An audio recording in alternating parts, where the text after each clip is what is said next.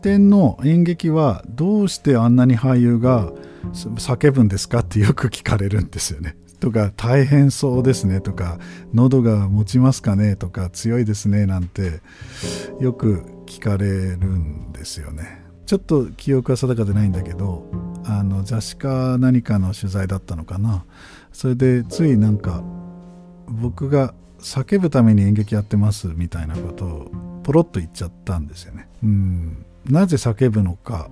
なんで叫んでしまうのかっていうことだと思うんだけど多分そのなんかすごい不満があってとか怒りがあってわーって怒ってるからあの叫んでるわけではないですね。どうしたら面白く面白い状況に役を置けるのかその舞台にどうしたらいられるのか。例えば火事です今。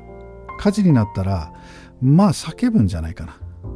とか火事を見たら逃げろとか危ないとか何かこう人はやっぱり叫ぶと思うんですね。で演劇のやる作業っていうのはその火事を設定することだと思うんですね。で火事の中にある人がいてその人がどういうふうにしゃべるのかどういう行動をとるのかっていうことあるいは火事の中じゃないとしても火事を見た人間がどういうふうになるのかっていうようなことを設定しない限りどういうふうにものを口にしたり何かを発言したりすることができるんだろうかっていうことを人工的に作り上げる。まあこれをフィクションの力と言っていいと思うんだけど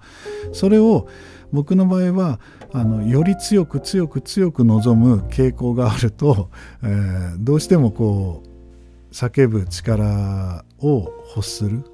のかなっていうふうに思います。まあ、今回「君の庭」という新作は天皇制がテーマになっているんですね。なので天皇制について声高に何か設定したり何か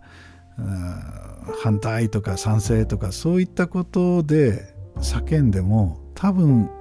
リアルじゃないだろうなっていう個人的な思いを持っているのでもしかしたら今回はひそひそひそひそと、えー、地点では珍しくあんまり叫ばない演劇になるんじゃないかな。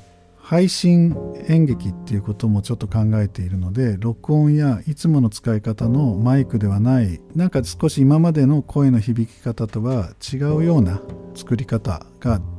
されると思いますのでどうやったら叫べないのかまあもちろんですね火事の中でわっとびっくりして声も出ないっていうこともあると思うんでむしろそっちの方を何か開発する形でフィクションをお届けしたいなという願望があります。